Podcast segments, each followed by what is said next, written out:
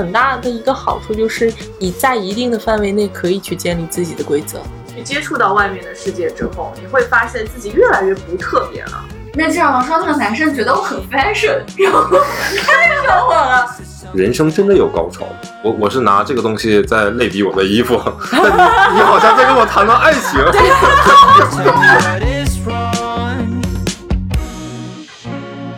I need to say to you. Hello，大家好，欢迎来到这一期的 Workday Drinks。大家好，我是崔叔，大家好，我是阿 K。我是 Kelly，很高兴这一期呢，我们请来了一个新的嘉宾 Cheese，大家掌声欢迎。欢迎 Cheese。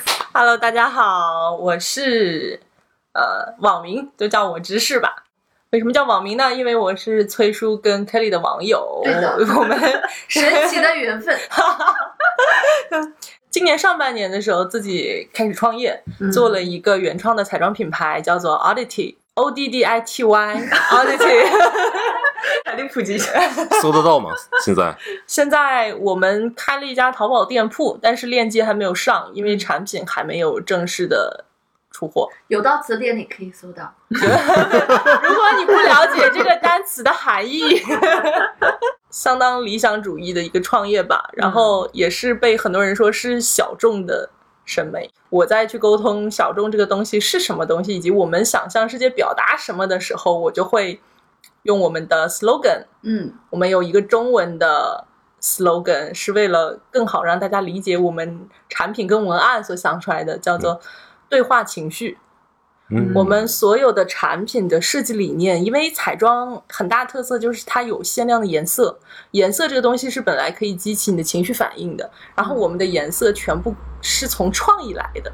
给你们看过我的那个品牌手册嘛？我们新系列的产品每一个都有一个非常特别的色号名，这个色号名其实就跟我们写小说的时候的那种灵感的创意一样，它是一个核心。然后从这个核心所延伸出来，我们的产品的配色、文案，然后视觉的呈现、妆容的制造，都是一个整体的东西。我们追求的是能够跟大家心底真实的那种情绪产生交互。对话情绪的后一步，其实我觉得英文的这个 slogan 跟中文的 slogan 是有一定承接关系的，就是 dress up like you are not afraid。嗯，我以为你们中文的那个叫 “穿上一身帅气 那不变成我的店了吗？其实我我第一次跟你说你回我这句话的时候，我稍微有点愣，”。嗯我觉得哎，我其实没有从这个角度去想过问题，但是立马我就会觉得是对的。嗯其实那个感受非常的契合，“dress up like you are not afraid” 是一种解决方案，是我们这些咯楞咯楞的年轻人 怎么融入世界的一个态度。我自己也经常从这句话里面感受到力量。嗯 Cool。所以，我们今天为什么要邀请 Cheese 来呢？我觉得最有意思的一个点，其实是因为我跟 Cheese 都是之前在做一个还蛮好的工作，然后中途选择放弃它，然后创业。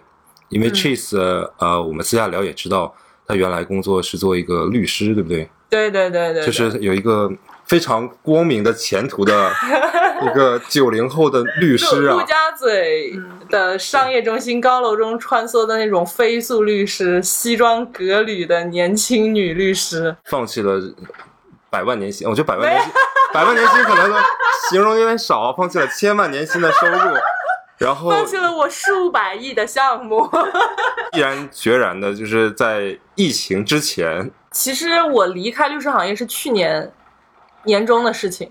嗯、我在找自己到底想做什么的这件事情的时候，就也经历了差不多半年左右的探索吧。嗯，嗯所以跟我差不多嘛，我也是在前年的时候啊，不是嗯去年的时候，嗯然后把原来的工作辞掉掉，做我现在的这个服装的事情。嗯，所以我们今天特别就想聊一聊，为什么就是在我们这个咯楞咯楞的年纪，然后就把放弃了稳定的生活，然后决定要改变。哎，那时候有一个契机，在我们搞团建的时候，领导让大家自我评价和互相评价优点和缺点。嗯然后我那次受到很大的震撼，我整个团队的所有人都说我非常善于与人沟通，嗯尤其是难搞的客户。我的那个沟通是很痛苦的，我内心很煎熬。那个时候，我开始产生了对于你所擅长的事情和让你感觉好的事情，它有可能是非常违背的，然后触发了我对于想自己想要过怎样的人生的一个思考。我想要过让自己认可的人生。当我做的这件事情，并不是我很想做的，而是我的工作要求我不得不做的，哪怕大家都觉得你做的很好，你发现你没有什么成就感，或者说你得到的正向反馈非常微弱，微弱到了它不足以覆盖跟抵消你的那些痛苦和负面情绪。而彩妆是在我我从初中开始就有刘海，开始长痘痘，后来皮肤状态就一直不是特别好。反反复复，很多人会说啊，你化妆让你皮肤更加不好了，但是他们不身处那个情境下，他不能理解让自己变美所带给你的心理的那种感受。我曾经跟人聊，我说，是不是很多女孩子都有过，你为了一个人或者一件事儿，或者是一些情绪很崩溃，在那里哭，哭的眼睛都肿了，然后你终于哭完了，你觉得你的心空下来了。你就爬起来，洗了一把脸，给自己化了一个美美的妆。化完之后，你都不觉得眼睛肿是个问题了，反而让你更加有魅力。然后你就回到这个世界了。你重新去玩儿，或者去跟朋友一起 party，你去进入这个世界，然后从中还得到了力量。其实那个准备的过程，不是你真的玩儿的时候你得到的。你准备好开始给自己化妆，开始武装自己的这个过程中，你的勇气就一点点回来了。把自己的小脏脸洗干净，干化妆的那个过程才是我的 dress up like I am not afraid。是我真的不害怕了吗？不是，是 like。我就是想，如果我不害怕，我会怎么做？然后我就先这么做。我觉得这个很有意思。对啊，我觉得这个是可以是你第一期的广告的那个 广告那个文案和大纲了。就是如果你能把它变成一个视频形式的话，我觉得就很好啊。其实我脑海中是有很多很多画面的，我自己所经历的那些，我陪我的好朋友们、姐妹们嗯经历的那一些，发自内心的想要跟所有有过这样的情景、所有受过伤、所有想要振作的人说的话。你如果不知道你想应该怎么办的话，你先想想，如果你不害怕，你会怎么做？然后你非得要克服这个恐惧，你才是一个完整的勇敢的人吗？我觉得不是，嗯，你就装吧。如果我不害怕，我其实会跟他说什么什么什么，那你就说。如果我不害怕，我其实会去道歉的，那你就道歉。如果我不害怕，我其实会辞职的，那你就辞职，对吧？创业是不是？是的，所以说是的，是的。人生选择就是你你你屈服于了一种畏惧，还是你想要试一下打破它？怎么打破呢？就嗯这样想一下。我们的这个西装品牌就是你们的姐妹品牌，就是 哎，你好不要脸，就是 dress like a man，OK？那我们可以互相给对啊用户一些你们我决定二，我决定二零二一年推出我们的女款西装。，我一定会支持的。我觉得你家西装真的太好看贵，了，要求他打折。哎，你你你跟他这么好，你的女款西装的用户在我这儿一样也都可以得到优惠嘛，对不对？所以我们是不是也可以？我的天，我又不是成衣。定制的女生，她会选这个东西，她一定是对自己想要的东西有一个更加明确的追求。对对对对这个情况下，她可能会愿意去花更多的时间精力，增强自己的判断力。尽我们力所能及的，我们看到的之前我们没有这样的选择，所以我们就把这个选择做出来，是是是是给大家提，供这样的选择，这就是我们的初心和目的。我我也被很多人说我好啊，想打击他们俩。来你你来，你 先打你，来吧，你来吧。哪个品牌不会讲故事？讲故事讲的起劲的两个人。嗯不过我们现在你们有看到啊，我们的一些文案对，更有诗意的形式去表达，能感受到你们要表达的那些情绪。那太好了。你印象最深的是哪一个？呃，那个叛逆军嘛，反抗军对，对对对它东西比较闪，我觉得反抗军是金属质感，对对，嗯我比较喜欢大胆一点的、冲击感一点的。呃，离群者也不错，那个绿色的盘，嗯对对对，就比较清冷、比较疏远的那种感觉。嗯嗯你呢？放放家吧，挺好看的。我觉得这些产品出来还是挺能击中人的心的，至少我们现在看册子都能感受到。嗯，对，我下次把产品带过来。嗯，就在等你这句话呢。没问题说说，所以说说，哎呀，我拿这个眼影，我可卡用呀。就你可以摸一下，我我就摸一下吗？可以，我就不能拥有它吗？送给我们的那个七嘛，对呀，所以我们也是在这里给大家谋了一个小福利。可以给大家各种持续的优惠吧。就毕竟我们是，老板发话了，快点！对对对，哎呀，我都没想到呀。哎，这又不是我们第一次跟品牌合作了好吗？你有点那个，Really？对呀、所以说是我我也自有品牌叫可 Generic，可不是嘛？这从有节目就有品牌一直在赞助，对，活动场地支持。哎，你有给听众粉朋友们发过什么优惠券或者是发过小红包，其？他没啥。来做西装给大家打折之类的，没有啊？不推广不打折，对以我 性价比已经极高了。对，因为我的成本超高嘛，我没有 OEM，你想我前后都有人，对，我做 design 啊，做文案。其实你有没有？觉得最贵的是原创的这个过程？哎，我觉得最贵的是坚持初心这件事儿，你知道吗？哎 如果你来来来来来，如果你不坚持，真的便宜很多。我也是面临一样的问题。甚至于，当我们说我们做原创的时候，很多人都啊，原创好，原创好，原创好。但他如果真的是站在你的公司的角度，担心你这个项目还能不能做下去，他就会说原创太贵了。我其实现在还在坚持的一个点就是说，在一个毛利率爆高的行业里面，一定程度上压缩自己的利润，分配给产品，你仍旧能活。就我的比例还没有那么的低，嗯，我可能还可以支撑我做投放，我只是在原创上安安心心打磨的压力会变得更大。就我有做一定的测算，是很危险的测算，我也承认，但是我还想再尝试一下。再一个就是说，在呃彩妆这个行业里面，其实一点点的成本差，或者你找到一个合适的研发团队，配合度更好，前提是你知道什么东西是好的，然后你可以给到他们很具体的意见以及更好的沟通，那你其实是有可能通过绝对值不太高的成本提升，得到一个很好的品质飞跃。嗯这个其实也是品牌的一个核心能力嘛。随着入行的时间久了，积累越来越多的行业资源，也在往这个方向去走。想要还是能够在坚持品质的情况下，做出一些降低我们的成本，可以让消费者觉得非常满意的东西。嗯哎，我们现在其实有一个很初心的这种顺序，就是希望能够给大家一个又省心又高级的妆容解决方案。很多时候，你想要用一个跳的眼妆，你会担心，如果我的腮红、我的口红配的不好，它是不是就不容易了，整个风格就出不来了。所以我们就把腮红、口红配套好，我们直接告诉大家对，放大家嗯的眼影跟放大家的腮红跟放大家的口红，它搭出来一定是好看的。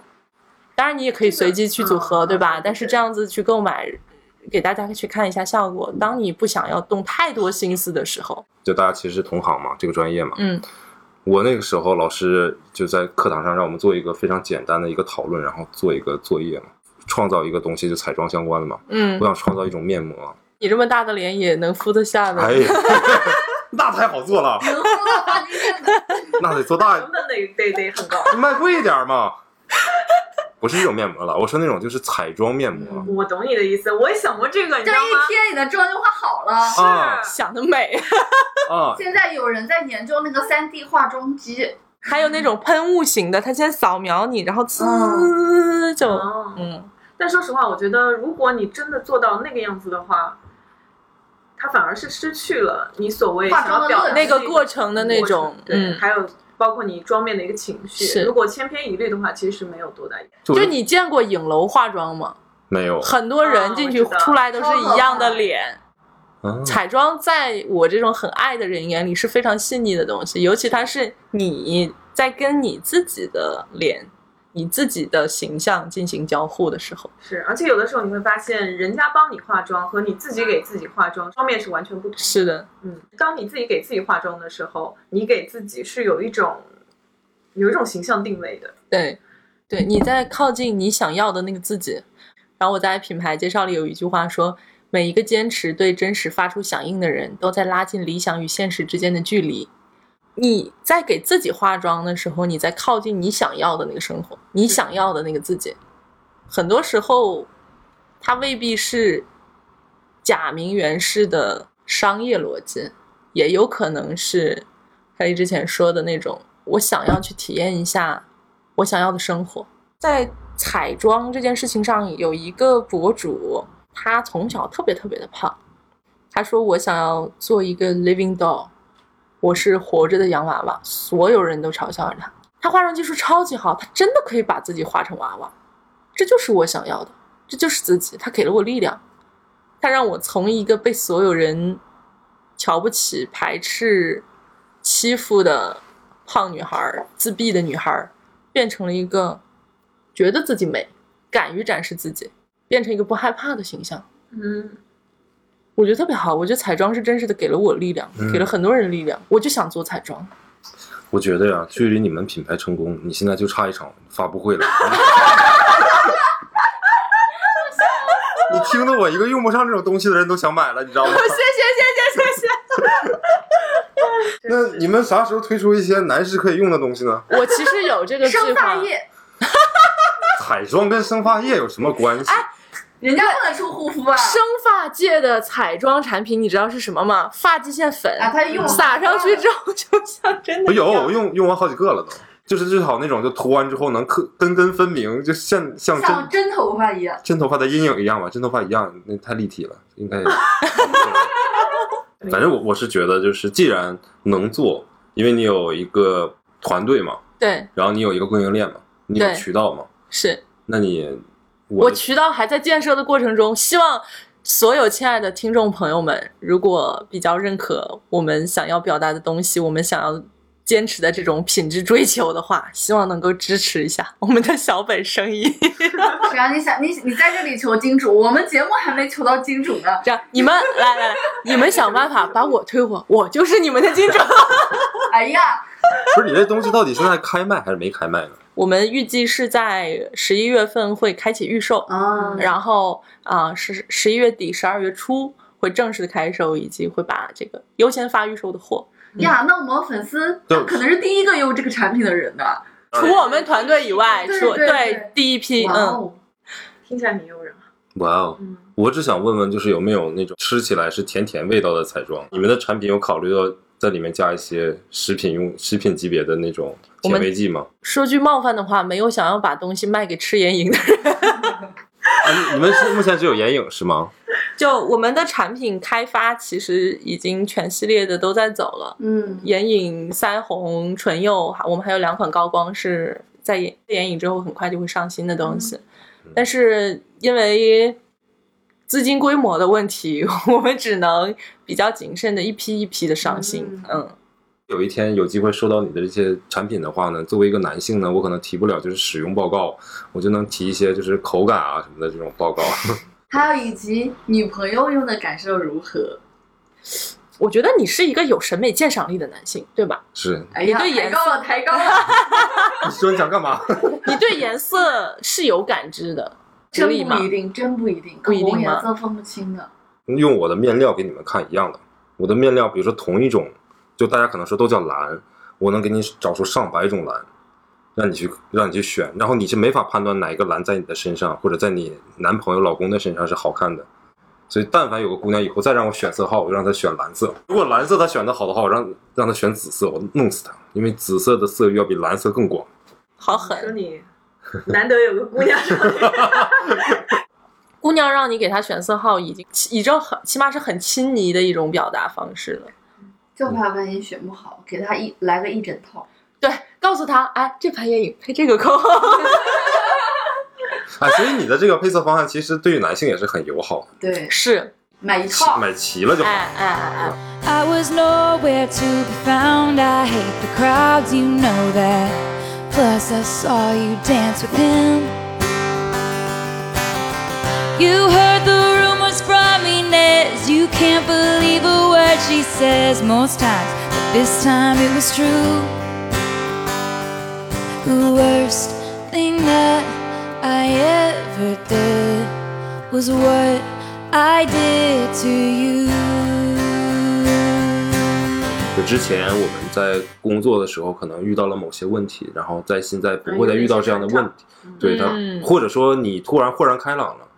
好比说，我觉得我老板傻逼，我上级傻逼，但是你现在实际的自己开了公司创业之后，你突然理解你老板了。那我倒没有，哎呀，那你这还万一你老板潜伏在我们听众里面怎么办呢？不不是不太可能？吧？咋的了？怎么这个节目就不能那么火呢？哎，你这话说的真的是，我得给你干一杯。其实说到节目火这个事情，我就想到小众跟大众。我们起码现在是一个小众的节目，嗯对吧是？但是它是不是具备成为被大众接受跟喜爱的潜力呢？小众的意思不是说只有一小部分人喜欢，而是只有很少的人能做到这么好的东西。当好是我们自己的标准，对吧？所以这个认知门槛太高了。你要完成一个东西和你要欣赏一个东西，你需要的那个认知门槛跟能力是完全完全不一样的。嗯，但是，当你做出这个比较好的东西的时候，你要相信有很多认知门槛跟你并不在一个 level 的人，嗯他也都是可以欣赏的。嗯，嗯，对我画不出特别好的画，并不代表我对于非常好的作品没有感知力。我们要相信的就是说，你说你行你上啊，这种肯定是不合理，对吧？但是当你行你上了，会有很多人可以欣赏得了。所以这样大众的认可跟接受，就是商业上的成功嘛。是商业上的成功，但是同时也是自我理想的失败。当有当有一天，不会啊，是就没有没有，我不是说你的彩妆，我说我的品牌啊。如果有一天它成为一个成衣品牌，因为我的品牌如果能成功，就一定要成为成衣。可是有一天我的东西变成成衣的时候，它已经失去了，就是我商业上的成功，我自己梦想的终结其实不是这样的，你可以用一块儿还是继续你的定制啊，一块儿做成衣有什么吗？就你宣传的这个精神还是在。是因为你在这个过程中才给你源源不断的灵感去做每一套都不一样的东西，去成就每一个不一样的人。可是你仍旧可以有一些归纳跟总结，一些可以复制，就是这个点，在很多人身上它都可以起到提升的效果。嗯，那你就可以去延伸试图去做成衣啊。成衣有成衣的好处，我做的有我做的的一个非常大的劣势。我要给你改变一个形象形象，但是这个形象呢是你现在预见不到的。如果你能预见到，你早就自己去改了，你不会找我。但是问题是我需要你先付钱，先相信我，而你在给我钱之前，你对未来将发生的什么事情都一无所知，而且这个钱又不少，所以这是一种探险。对，就是就是，为什么我们去寻找爱情，我们不去相亲？就相亲其实不是更简单、更直接吗？相亲也未必就碰不到爱情。是是，但是我但是大家，我不知道你啊，嗯，你你你排斥相亲这件事情吗？我不排斥。哎，好嘞，不跟你聊。你排斥相亲这件事情吗？排斥，啊，你不排斥相亲这件事情吗？不排斥啊，我我但是就是没有遇到合适的人啊，在相亲这个过程中，以及啊父母的安排相亲这个形式很嗯，，对，不让我接受。呃，阿 K，你排斥相亲这件事情吗我？给你个面子吧，我排斥。好的。本质上这件事情其实没有问题的，我非常能理解大家不排斥相亲这个事情啊。但是我想说的是，大家更期冀于的理想中的爱情是某一天的不期而遇嘛。我那个白马王子也好，我那个白雪公主也好，我遇到了，对吧？这样才是有惊喜的，这样才是一个有趣的爱情的展开方式。但如果爱情变成了你怎么知道那是爱情，不是？一夜情呢？对呀、趣味性本身会带给你很多迷幻，嗯哼，会让你忽视掉很多本质。所以，如果你过分追求趣味性的话，你要想想你追求的是不是真的爱情。我我是拿这个东西在类比我的衣服，但你你好像在跟我谈论爱情。我们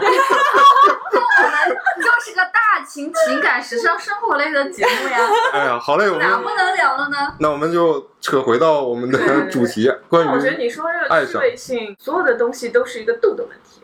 对，嗯，我们前面说到这个你们品牌的这个 slogan，嗯，呃，融入这个世界，你墨守成规的去做一件事情，或者是你为了追求某些方向上面有一些趣味感，然后你去做一些事情，肯定有这样的体验和经历。那如果放给你们自己的话，你会怎么选择？或者说你选择过哪些？或者你吃过哪些墨守成规的亏，或者是冒险的亏冒险的亏？我们有请嘉宾先说吧。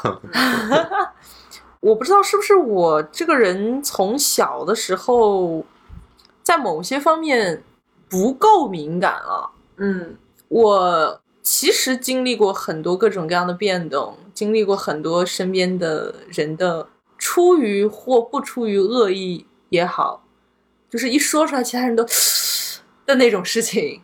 但是我在当下没有什么感觉，我没有受到伤害。我事实上一直在做着很多别人看起来不守规矩的事情，但我自己没有那个意识，所以对我的第一次冲击是在规则意识，或者说某些规则是。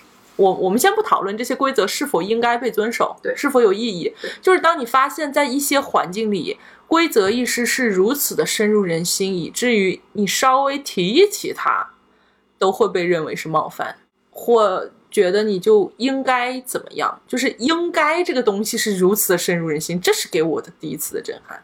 我曾经试图反抗的，后来我觉得也不是特别的有必要。人家点醒我，就说你还没理解人家的世界是什么样子呢，你就盲目的去反对，好像也不对。你可以先试着遵守，当然我知道这是为了安抚我当时行径的一个，不过我听进去了，我也有试着去做很多我觉得应该做的事情，不管我喜不喜欢。就我在工作中之前也有提到过，而且我还确实做得很好，嗯得到了很多的认可。可是，在你真的理解了这个社社会就是这种状态的运行规律之后，然后你再从中得到了一定的认可跟成功之后，你就知道了，原来是就确实不是我想要的东西。然后你再去做一些很有反抗意味的事情，或者说在别人看来是反抗，在你看来只是顺从自己内心的事情，又跳脱到这个规则之外了。创业很大的一个好处就是你在一定的范围内可以去建立自己的规则。嗯只有一个人的创业也好，你是你自己的老板，你听你的规则就好了。创业肯定都是趣味相投的小伙伴，尤其在我们并不是靠钱来买人才的这个情况下，你会发现你可以去改变让你不舒服的规则，你可以去树立让你觉得舒服的规则。这个是我对于规矩几个认知的阶段吧。嗯走到现在，确实付出了非常多的代价，但我觉得值得。我可能也并不需要非得特别的功成名就，非得全世界都认为我是一个成功人士了，我才能去打造自己舒服的环境。就我觉得让自己舒服是一种能力，而且需要很多的勇气。我们的很多年轻人因为觉得自己还没有特别有地位、特别有经验，没有什么说话的分量，就觉得让自己舒服是不是没必要？心虚，追求自己的快乐跟愉悦，反而成为了一种打引号太自我的行为。是的，可是人为什么你活一辈子，你从头到尾跟着你的只有你自己？你咋就不能爱你自己呢？你咋就不能去追求你想要的那些舒服呢？你不伤害别人，不侵害别人利益是你的底线，这是一种善良。在不违背善良底线的情况下，你为什么觉得善待自己反而心虚呢？我也曾经有过一样的问题。我我祝别人幸福快乐的时候，我特别真诚。我冥想，祝自己幸福快乐的时候，我发现我都没有办法诚恳的跟自己说这句话，我会愧疚。我常常有这种感觉。然后我那时候就有问自己，你怕啥？但每个人怕东西可能不一样，是的，所以我就不想治本了，我们就治标吧。就 Lucky you are not free。如果你不怕，你想怎么样，你就先做吧，干了再说。是的，可怕这个句子。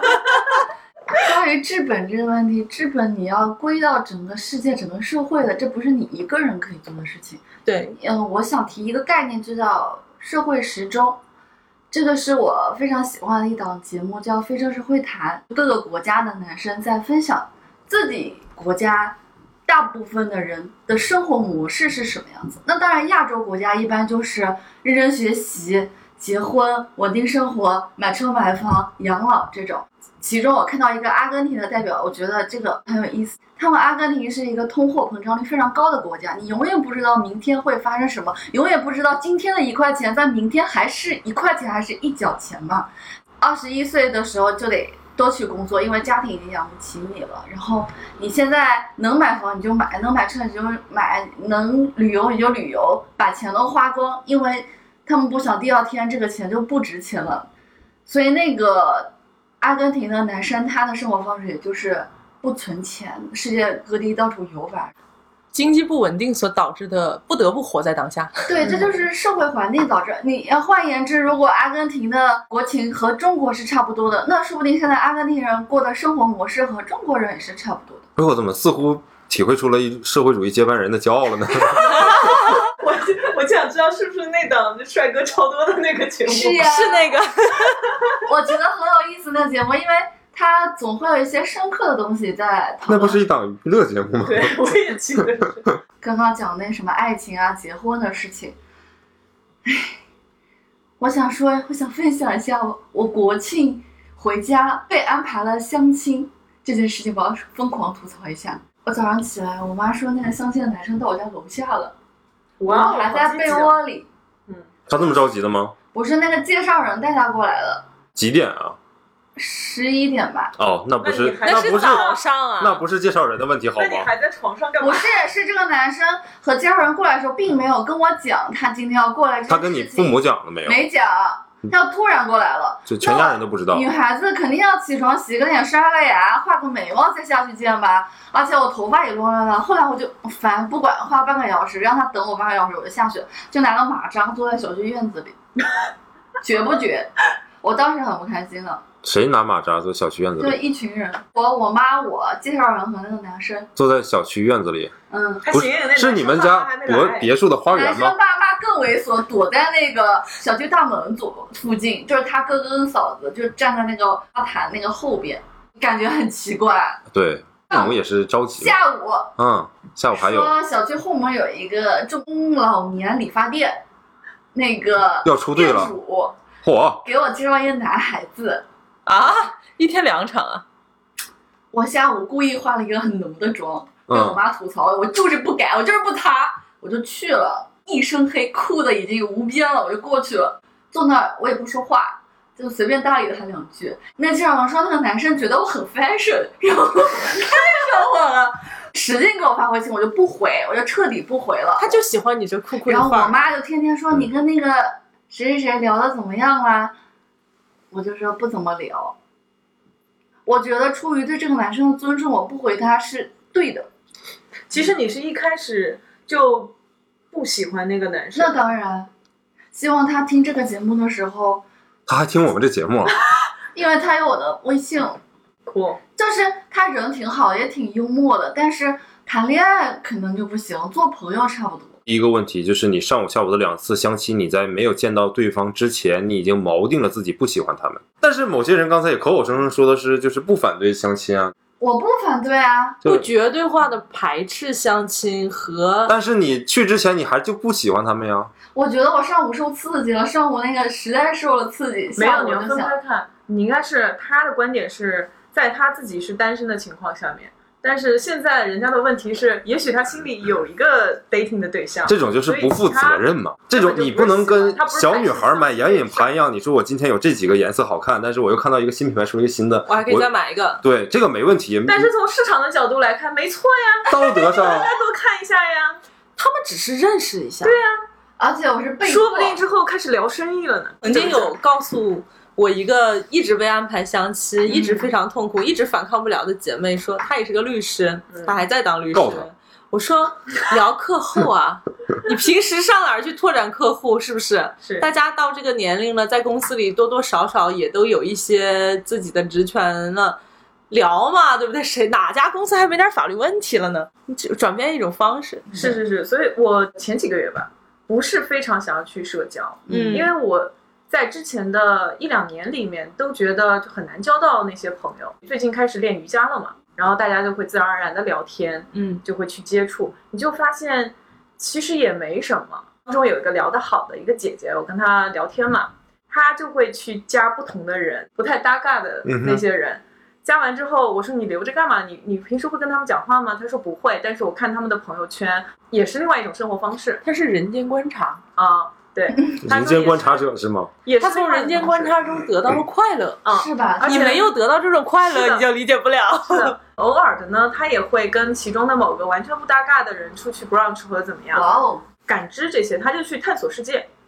所以他也建议我说，探索的是人心吧？有探索世界嘛。他说他们家整个家家庭宗旨是这样，哦，给了我很大的一个启发。对我来说，现在我能体会到他的真实的那种感受了，嗯，我能去 enjoy 这个过程了，嗯这对我来说是一个很大的一个成长。最起码心里的那些顾虑放开之后，很多感受就反而变得更加真实了。是是嗯是，你知道要早上五点钟起来去参加一个 heat What 是什么样的？需要很。强的毅力。对，所以我现在在尝试这种东西，可以而且我偶尔甚至去尝试。他们是故，意的吗？就是要搞这么早吗？就是还是上班前嘛。你可以先去把运动做完，还要冥想，可能还要看书，还要吃早饭。呃这些是我原来在下完班之后会去做的事情，你一天的效率会大大的增加。又所以我想起了调，当然我现在还没有做到这个样子啊。我也在想，我要不要尝试去早上早起锻炼？我我我是想起了我的精神领袖罗老师曾经推荐过一本书，叫做《高效什么伟大能人的十个好习惯》。高效能人士的七个习惯啊七个呀看，我就说嘛，一定是看了这本书。这本书出很早很早了。我们原来在 XDF 实习的时候，一三年的时候，就有人给我们推荐过这本书。你看看当时我就看了，然后我现在？属于是好几刷了。之后单开一期，你介绍一下这七哎，个好习惯。不用了，不用了，大家自己去看吧。因为你光听别人介绍的话，那感受和你自己去看想法是不一样。尤其是书这种东西，它不跟影视剧啊，或者是一些抖音看来的东西一样，你每个人说出来，你就可以感受到。那书不太一样。我想起了知识付费，十分钟读完一本书。对对对对，太商业化了。哎，这个这个算了。哎，所以你们那个瑜伽活动就是男性去的比例高吗？其实你这个真的完全是 stereotype。我问这个问题的目的只是我在考虑我要不要也参加，去发展一下我的客户。完全可以。不要这么商业吧，人家是在体验世界。我我是先活下去。我问你个问题：嗯哼，如果你去参加了这个瑜伽的活动，过程中也挺好的，可是你没有发展到客户，你会有挫败感，你会难受吗？不会啊，那你在嗯体验的过程中会心心念念着想要发展客户，然后老觉得怎么没有机会，好像没有合适的人，你也会挂着这个也不会，因为我本身是一个并不擅长与跟陌生人打交道的人。哦，嗯，嗯 Really？真的。不擅长跟陌生男人吧？组长，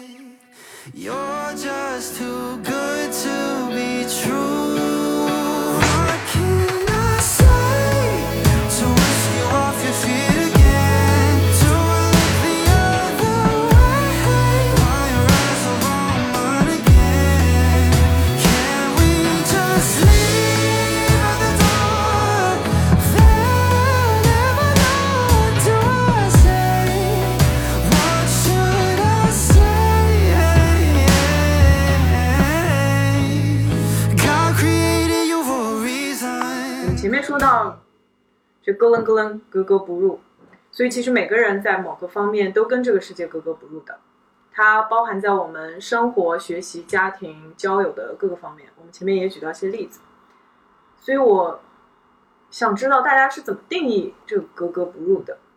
我首先觉得，就是没有人是百分之百格格不入的，只是在一些事情上的看法跟其他人或者跟这个社会不同。然而，当我们真正把这期节目做出来的时候，就不我们已经录了四十多期了吧？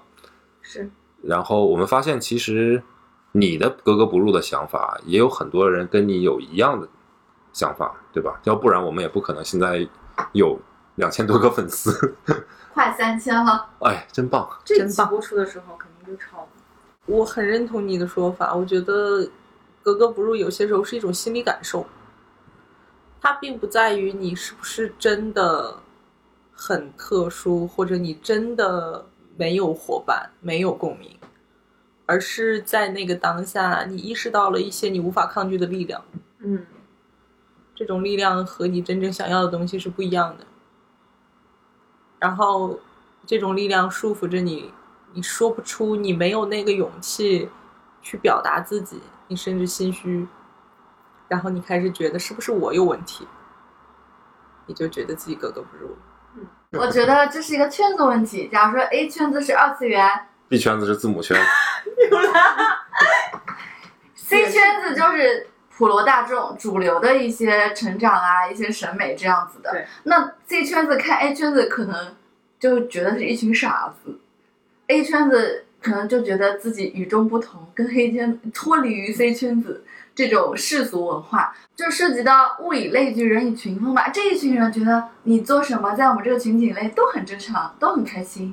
另外一个圈子在外面看你的时候，就觉得什么啊不能理解，或者是会有一些很负面、很恶毒或者不好的评价嘛，那就很正常啊。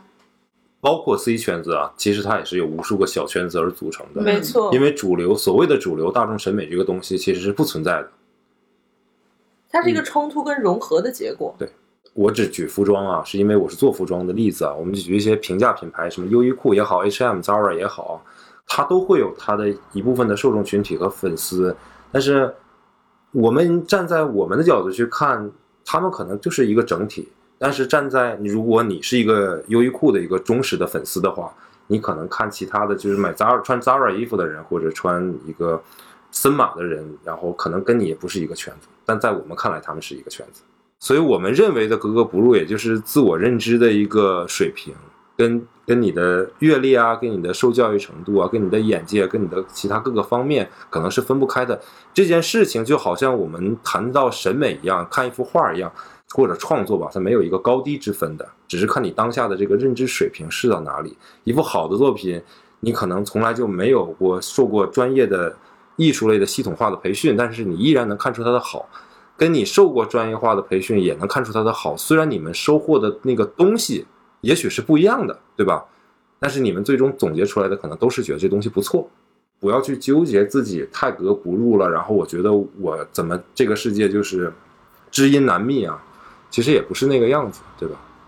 我觉得现在最好的一点就是信息化是极其发达的，在网络上面有无数的小组啊，无论是很多年前我们小的时候的贴吧呀、豆瓣啊这种，到现在的就像抖音那么智能的去帮你分析，你天天刷到是喜电视欢什么样的女孩子，什么样的类型？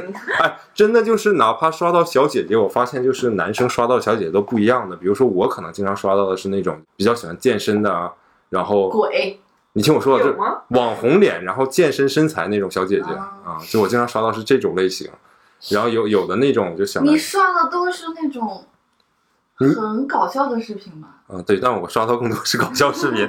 你说的没错，今天的科技非常的发达了，让你不再孤独了，不再感觉自己那么的格格不入，因为你总会找到一个属于自己的小众的圈子。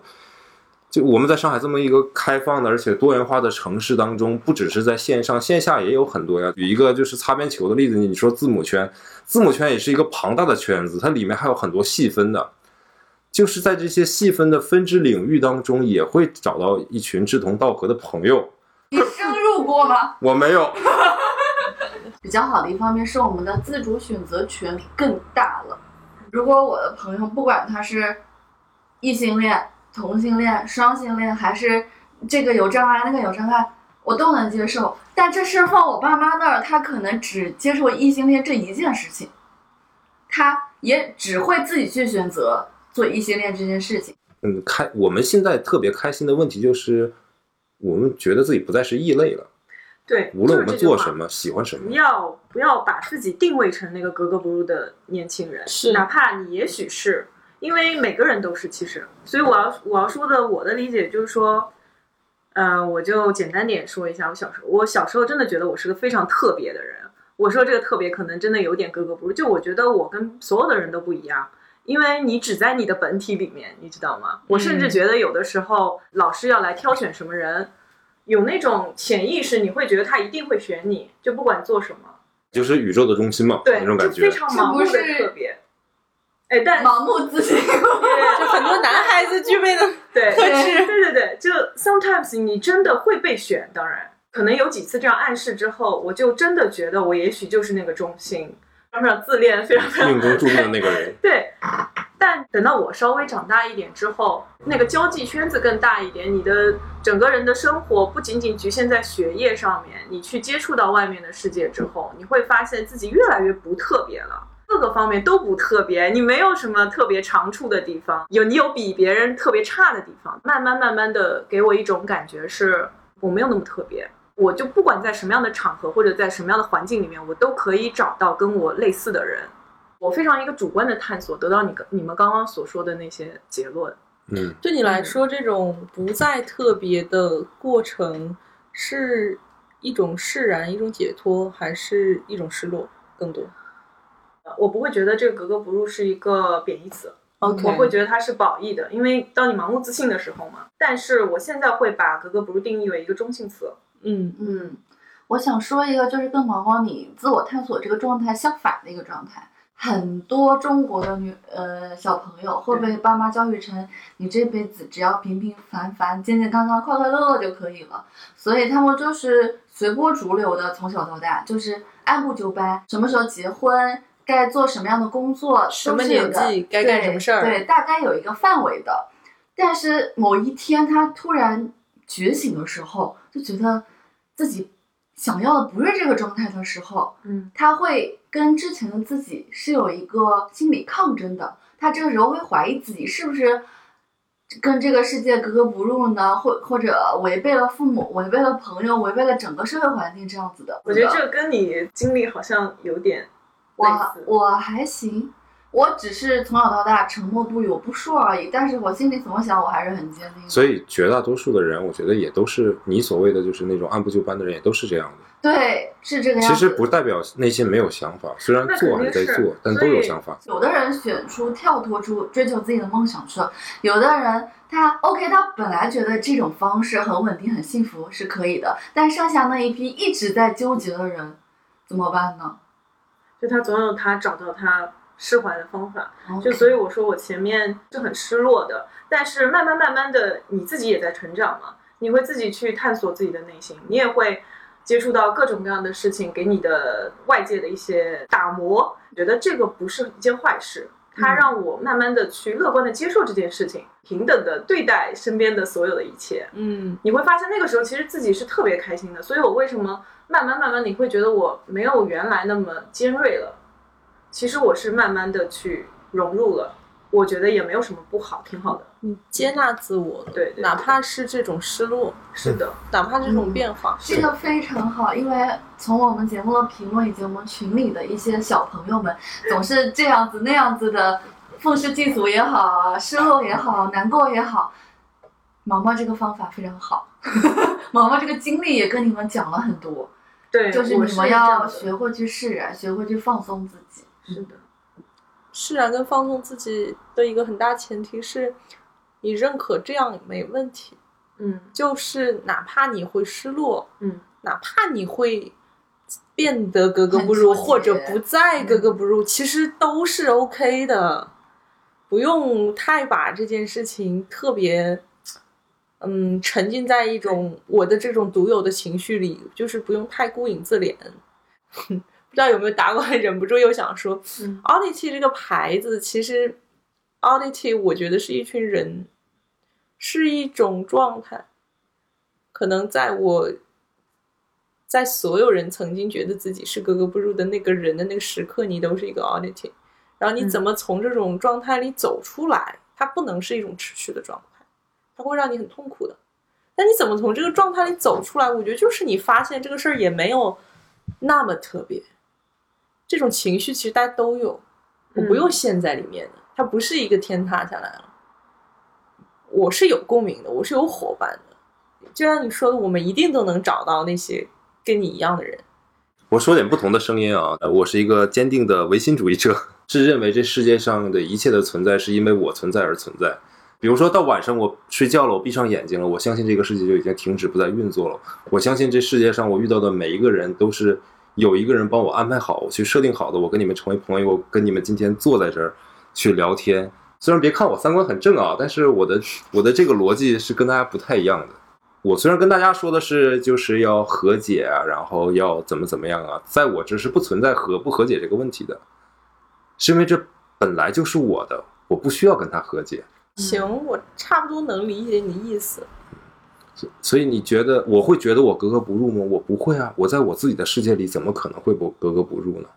应该很多艺术家都是你这个想法。不是，那你老纠结什么商业模式成意不成意的干嘛呢？对啊，你干嘛老纠结赚不你还？担心未来吗啊你走到这一步你就去做啊，对不对？我没有纠结这个问题啊，我只是眼前不赚钱而已啊。我如果你在玩一个游戏，你不要注重你这个人物在这个游戏当中通关走到最后一步，而是说他在这个游戏当中，他可以去做他其他想要做的事情，不要把这件事情看得太重要。嗯，嗯，它是一个过程也许你会自己内心更加的舒服一点。它是一个过程。不要太执着于结果。对，举个电影的例子啊，我很喜欢的昆汀的电影是前面是很长很长很平淡的，然后充斥着大量的对话，而且毫无意义，然后在最后的临近结尾的大概十五分钟开始，然后会给你一个爆炸式的像高潮一样的东西，对吧？然后你会感觉巨爽，这是一种模式。跟传统的好莱坞的商业电影的模式不一样，这就像人生的历程一样，就你一定在期盼着一个高潮吗？人生真的有高潮吗？所以我觉得某种程度上还是要有一点执念。嗯，你想要干的那个事情，我觉得可能不停劝自己释然跟放开的人，都是事实上执念太强了。我们是，我们其实还是放不下的。然后为了避免这种东西的焦灼跟痛苦，所以我们会劝自己放开、放开、放开。但我其实也想跟一些一直没有找到目标的人来说，当你感受到有想要做的事情的时候，你可以有一些执念。不同的人可能需要不同的方式来调节自己，关键还是你怎么样能够让自己别太痛苦。你在当下的短暂的不舒服，这个事儿它能不能过得去？普遍的烦恼来源于，要不然是想的太少了，要不然是想的太多了。也是我们鬼话，对啊，要我所以我们可能一直在，但是也不存在一个标衡量的一个恒定标准，说你到底现在想的是多还是少。这好，感觉还是在给在给下一期打广告。对呀想 提问嘛？我就是生与死是你自己决定的，天哪，这节目还是命运决定的？我觉得，如果是上升到这种哲学问题了。这个没死过还真不好回答。我我我个人啊，随便乱讲嘛，就是我个人觉得，生死如果能掌握在我自己手里的话，是一件非常幸运的事情。我小的时候也这么想，嗯，很多艺术家也是这个想法。嗯，我我有个嗯问题，就嗯开脑洞的一个问题啊，特别想要问你们一下，如果你们聊到这些东西的话，如果说我现在可以让你看到你哪一天死亡，嗯，你会去看吗？我不看，哎，可是你明明是很想要把主动权掌握在自己手里，但是我不会去看，啊因为看了主动权就不在我手里。但是你如果是不看的话，你你你怎么你怎么在你死亡之前怎么样结束呢？这就好比说我们打一个游戏啊，这个目的是为了通关的，对吧？嗯然后现在有秘籍给你，就是你可以快速轻易的通关，或者告诉你通关的结局是什么。嗯你要用吗？可是你用了，这游戏整个的乐趣就没有了呀。可是是我在打游戏，我依然然还是在控制我这个角色，我不去看，我依然在掌握自己的生活呀。我看了之后，反而会左右我的判断。可就不是有的人就想做人民币玩家，对啊。有的人他不是为了通关啊，他是为了一路 diss 那些没有花钱的那些队友而已啊，我说单机游戏没有人民币玩家这种，多 没意思。抬杠。就你问的是我嘛？那我确实就是这样的想法嘛。我会我会看，你会看，嗯嗯，为什么呢？就是这件事情，我一直有在思考。我我觉得我其实从小很喜欢进行各种抽象的思哲，对，想太多是吧？是是。然后我觉得，其实，在我的大脑的 CPU 有很多是被这些一刻不停的思考所占据的。我对于时间是什么东西，命运是什么，未来是什么，包括死亡是什么，我都有非常非常多的好奇。当然我，我并不是对生就不好奇，对世界就不好奇，可是我对那些东西也同样有好奇。我不是怀着一种畏惧的心态，因为现在确实是有非常想干的事情，有非常想要表达的东西，有很多很多我觉得可以从我的作品当中得到力量的人。我不知道我有没有足够的时间把这些事情完成，我是真的想知道。因为如果我知道了那个时间节点的话，哪些事情更着急一点儿，我可能反而更有底气，更有原因。啊，你对，你还是很乐观的，是嗯因为生和死对我来说其实就是一个一个节点，它不是一种破灭或者非常悲观、非常绝望的东西。有一个问题我想问你啊，嗯如果说见到生死这件事情你愿意看到的话，那么如果去预知到，比如说我们的品牌未来是否成功这件事情，如果有方式你可以看得到的话，你愿意看吗？第一个问题，没有人不愿意看吧？我觉得就是，如果它是成功的的话，肯定所有人都愿意看。嗯你，现在问的问题其实是我是否愿意承受自己注定会失败这样的结局。对，嗯，呃，我会评估后果，这个我可以承受的范围是什么？就是可能就是类似于，嗯，如果他在商业上是成功的，你其实相当于作品可以自己养自己，然后你有一个好的底子，可以一直去表达。你可以创造一个系统。对，你可以把你构想中的那个世界，你想要传递的那个力量，靠这种循环让它不断的扩散出去，这当然是一种最理想的状态。但如果说他没有办法自己养自己，意思就是说他商业上不会嗯非常的成功。我想不想表达呢？我想，因为我做的这件事情本质上是在做作品。他可能当下没有被特别多的认知到，但我仍旧希望我的作品是完整的。可是我确实不会在商业上面做过多的投入了，嗯，以免可能波及到更多信任我的人、支持我的人。还是你摊子做的大呀，因为我就不会有这样的问题。我问这样的问题是因为我想的比较简单一些，就是我假定我任何一次的冒险最终的结果都是失败的，我会问自己是否能承受这样失败的结果。我能承受，我才去才会去开始冒险。虽然我这个人可能能承受的东西很挺不靠谱的，能承受的东西很多，所以我看到的所有的冒险事情，我都会都已经去尝试了。就像我现在在创创业一样，就是我真的没有觉得它一定会成功，我甚至觉得它是必死的决心。我每天告诉自己，就十个创业的里面有九个人都失败了，但它不影响我当下的这些东西。我是带着另外一个心情去做的，嗯去让我去更珍惜我现在在做的事情。觉得任何一个创业者，不管他是做商业还是做自己的理念，一开始他都会评估一下自己这个生意到底行不行。所以他一开始是做好预判的，你不可能说你一开始什么都不想，然后你就开始了，然后对对，你再去说呃我能不能承受这个东西。其实一开始都是有个最基础判断，可能不是第一天，他可能是前期一个阶段。我觉得没有人会真的抱着必死的决心说，我倾家荡产，我怎么样，我都我觉得不太存在这样子。那为什么有那么多人就是创业失败就选择结束自己的生命啊？类似这种事情，但不也不是没有啊。就如果大家在之前都已经预判好了的话，我知道这个是一个前期预判和控制力的问题题，对嗯看看一个男生罗永浩吧。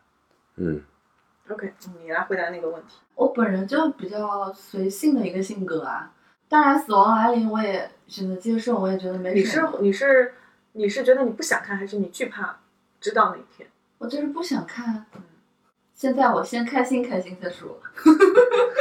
我在当下。对，我想到一个更恶心的问题，但是这个问题你不要，你看到你最亲近、最爱的人的死亡，你要看吗？他在某一天以何种方式死掉？我还是不看，你看吗？我我觉得这个对我来说就很难选择，因为我没有办法对他的死亡像对我自己的死亡一样那么洒脱。我会有忧虑，我会有负面情绪，我可能甚至会产生想要极力避免他，哪怕我知道他或许避免不了，但我不看我又心痒痒是吧？不是不看我又 我还是那个想法，就是因为我太在意了，我就会想不看，然后真的那个发生的时候，我就会想我会不会如果看了能避免呢？嗯，不可能实现的事，当然在这个设定里它是无法被避免的。别说亲近的人了，就是有一最部美我说的是最爱的人，啊，对，最爱的人就是有一部美剧，韩国也拍过，日本也拍过，就是这个人他有特异功能，他能看到这个人生命的倒数倒计时是对，而且他是什么样的方式去去世的。就跟《西部世界》那个最后几一样吗？他就是在过马路的时候看到一个小女孩过马路，他知道这个小女孩过几分钟她就要就是去世了什么的，他可能说哦，他要被车撞了，他心里设想是这样，结果没有被撞，他就舒了一口气，想啊，也可能我自己是看错了，但结果那小女孩被一块什么高楼的一个垃圾打死了，嗯嗯嗯他当时就很崩溃。他每天都要经受，哪怕就是陌生人，那他自己而又都受不无无能。为力嘛。对，何况最爱的人呢？所以你为什么要看呢？我的那个两个答案跟你的两个答案是完全不一样的，嗯就是我自己我不会看，然后我会看我最亲近的人的死期。我始终觉得我还是改变不了其他的东西，就是我能改变只有我自己，所以我看他的死期是我想知道，我如果知道的话，我会能够可以做点什么，至少我不能改变那个结果，但是我可以在这个过程当中做出我自己能为他做的，或者是能为我们这个 relationship 做的事情。我就是个普通人，我真的不，我接受不了我自己死去的事实，很惧怕，其实就是一种内心的一种恐惧。我提出一个不一样的地方，就是你预判到他某天去世，你觉得你能够为他做些什么？你当下也可以尽你最大的努力去做些什么？一定要预判到你才去做吗？我不是说从零到一，我是说从一到二。此刻，比如说你在忙你的事业，能预判到之后你能做的要少一点，我是这个意思，还是一个度的问题。嗯，更我觉得多的你就平时尽力做吧，你的对对对你的想念、你爱的人都是能感受到的。你工作忙完之余，给他打一通电话之类的，或者给他订个花、买个吃的什么。是的，，是的，这两个问题其实就是一个问题，说明这个最爱的人就是自己。所以说人还是很复杂的。是一样的，就是如果说你看到的那个你最爱的人的，假设是别人啊，嗯，他的死期比你预想的要近，你可能会有急的想要去对怎么样。对对。啊，那如果是很久呢，你会不会反而忽视了？嗯、是你觉得我总归有时间？没想到这也自己的时间不多。然后愧疚的就变成了他。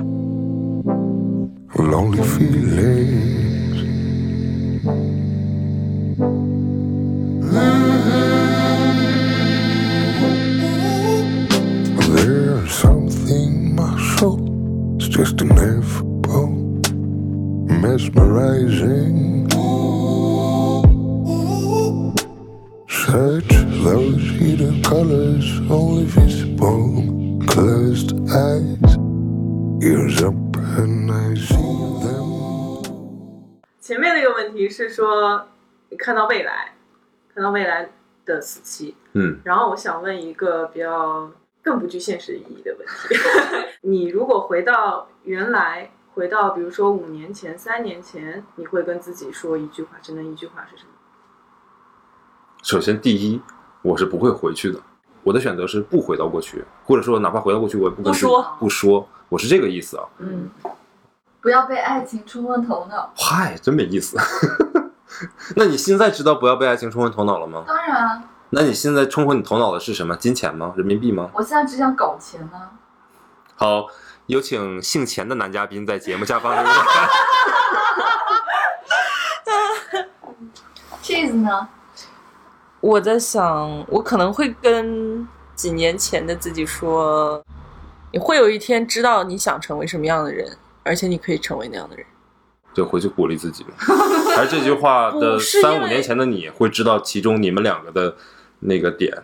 的东西可能听起来只是一种鸡汤式的鼓励，但是如果你真的一直在思考这个问题，你会觉得这是一种，这是一个答案，就是我不知道我能不能找到我到底要什么，我也不知道我会不会做得到，我连我要什么都不知道的情况下，我想告诉之前的自己，你可以更有信心一点，你可以活得别那么忐忑。人生的终极意义就是没有意义，不知道的答案就是不知道嘛，是这个意思吧？我觉得这挺好的，这也是一个嗯，不是，嗯，不是，我其实那个时候是很害怕的，因为我很需要自己过有意义的人生，可是我不知道我的意义是什么，所以这是一种真正的如履薄冰。但是你回头看的时候，其实你每一天过得都很有意义啊，不会吗？我们两个的节奏很一致，吸气、叹气、摇头，不会。你对你活得特别认真的话，你不会这么认为的。我我我确实活得挺不认真的，我 人生的意义这一个哲叫什么自什么好长历史的一个哲学问题，那些哲学家都各自有各自的解释，都没解释清楚呢。对，你没必要给自己解释很清楚。觉得我的解读你那句话就是说，啊、我之后的人生我会找到我自己想做的事情，并且还能够做下去，也许我还会做得很成功，就是这样子的解读。这个解读也没问题。嗯，嗯嗯所以我觉得我在小的时候也喜欢看一些哲学类的书籍啊，那嗯可能看的比较简单一些，我也会有这种思考，所以就演变成了我自己一个逻辑自洽的东西，就是我是变成了一个唯心主义者，我就不再考虑这些问题了。就像我最开始说的那些，就是一切都是安排好的，一切都是为了我而安排的，我就不再去深入的再去想那些了。我觉得十七八岁、十五但我六岁的觉得你小孩这是都有这样的想法，但我觉得你你你的这种解决方式是一种自我欺骗。它是一种逻辑自洽。就只要我自洽了，我就我就 over 掉这这一主要就。跟你看到同学的那个小浣熊卡片一样，嗯你买不起，你就觉得那东西不好，不想要。我不觉得这是一样的一个我觉得问题他是路子跑不通，我就把它短路掉，嗯，嗯，然后这趴过。也不是，就是每希个人望有对能够理解你这样状态、呃思想的你给我你给你给我三十秒钟时间，我来组织一下我的逻辑啊。你再怎么组织也说不过我们三个女人。你说的太对了你，说不过三个不认同你的女人。我是给自己，我给我给自己陈述一下，毕竟行吧，未来也许还有听节目的朋友，也许跟我有一样的想法呢，就对只对对对，哪怕我这个是一个歪理邪说是合理的吗。哎我不是郭敬明，也是有格格不入的人嘛，对吧？你在这个方面跟我们格格不入而已嘛。不过我要说这一切的目的是为了让哪怕未来有一天有一个人听到了这个节目，他发现他跟我的想法一致，让他也感觉到，哎，你在那请你在下面留言打破他的这个想法。看这期就看有没有人留言跟你说。因为我觉得人生有很多个意义，或者很多个方向，以及很多个目的。对，所有的人在小的时候都会有一段特别迷茫，在对这个新世界展现在自己面前的时候，产生了无数种的幻想以及思考。